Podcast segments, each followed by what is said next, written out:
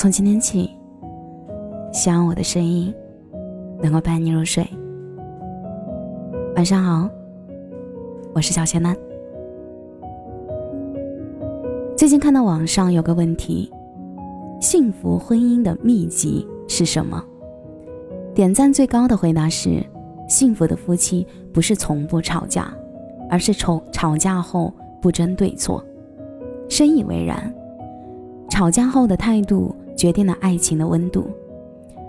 有个朋友小杰和男朋友在一起一年多，两个人总是吵架，并且吵得很凶，彼此都不愿意妥协。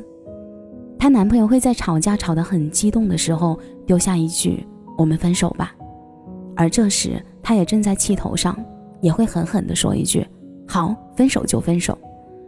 过后气消了。两人又像没事人一样的和好，但感情经不起折腾，这样一来一回，总把分手挂在嘴边，他们最终真的分手了。经常吵架会伤感情，如果没有一方肯退让，最终一定是会分开的。分开是长期积累的结果，是许多次不肯服输，彼此伤透了心才做出的选择。记得在一档综艺节目里，郑爽和前男友张恒因为对衣服审美不一致发生争执。当时张恒给她买了二十多件衣服，但她穿上衣服感觉就像孕妇一样。郑爽就评价了一下，张恒立即黑脸：“那以后你自己买衣服吧，我再也不给你买衣服了。”后来又因为工作分歧，他再次黑脸，丢下节目录制跑了出去。郑爽跟上去哄他。在车上接着哄，但张恒不吃这套，一直冷漠，最后说了句：“跳不了了。”面对他的解释，他也只是说：“没关系，没事儿，我就是太累了。”后来小爽忍不住委屈，就低着头流眼泪。爸爸在观察时看到，很帅气的摔了笔，我都没让小爽哭过，他都主动低头了，张恒就应该。立刻沟通解决问题啊！Papi 酱也说，一段感情最不应该的就是冷暴力，冷暴力是感情的一大杀手，只会逃避问题，会让感情慢慢变冷。吵架一定要直面问题，好好沟通解决，不要等到失望积累到无法忍受，最终分开。冰冰因为老公总数落自己丢三落四，便和他吵了起来。一个觉得没太大影响，一个说这个坏习惯必须改掉。说着说着，两个人就吵了起来。公说公有理，婆说婆有理，他们都站在自己的立场上，谁也说不赢谁。情绪激动的冰冰冲出房间，关上房门，身体背靠着沙发，光着脚，穿着睡衣坐在地板上赌气。她老公看到后，马上跟出来，语气变得柔软，和她道歉说。刚刚是我大声了点，说错话了，没注意你的感受，和你说声对不起。你别生气了，起来吧，坐在地上会冷的。然后从卧室拿出了拖鞋给他穿上，一把把他拥入怀中。冰冰肚子里的气顿时就消了，矛盾也化解了。正是因为她老公愿意为感情服软，才让彼此矛盾化解开来。所以说，懂得服软的爱情才会幸福。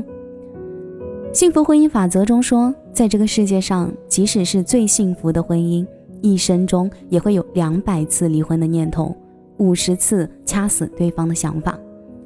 感情都是需要在柴米油盐中磨合的，自然少不了矛盾冲突。吵架中会服软的那一方，不是软弱，不是没有自尊心，而是因为他更懂得如何爱你，更害怕你伤心。爱情里。要的是幸福，而不是输赢。为了一点矛盾，彼此争个你死我活，最终两败俱伤。赢了道理，输了爱情，就太不值了。有人说，男人爱不爱你，吵一架就知道了。有人说，吵架见人品。其实我想说，吵架后愿意服软的男人，一定很爱你。吵架最重要的是态度。见字如面里有一期是讲哈文和李勇的爱情，李勇和哈文约定好一个规则：矛盾不过夜。不管多晚，不管有多大事儿，一定要说出来，直到说明白，矛盾化解才休息。吵架伤感情，如果两个人不懂得如何应对感情里的矛盾，迟早是会出问题的。而女生的要求其实不高，她更注重的是你吵架后的态度，是你的行动，因为态度背后代表着你的在乎与爱。小秋和她的男朋友是异地恋，有好几次吵架，她不开心，不接男朋友电话，男朋友就临时开一个多小时的车去她的城市哄她。她男朋友说，每次吵完，其实我也很生气，想不管了，但一想到她其实还在难过，还在逞强。我就觉得心疼，立马开车去找他，哄他回来。爱情里最重要的还是彼此双方的感受。我舍不得他受委屈难受，因为我爱他。钱钟书和杨绛的爱情说得上是一段佳话，但即使是让人如此称赞羡慕的爱情，都会有吵架的时候。有一次，他们就一个法语单词“蹦的读音发生了争论。杨绛说钱钟书的读的不准，钱钟书则认为自己读的才是对的。两人争论一番后，说了些难听的话。后来杨绛找一位法国夫人来求证，最终证明的是，的确是钱钟书读的不对。但是双方因为争吵都不开心，两人商量了一下，约定以后不管发生什么事情都要好好交流，不必求同，保持自己的观点就好。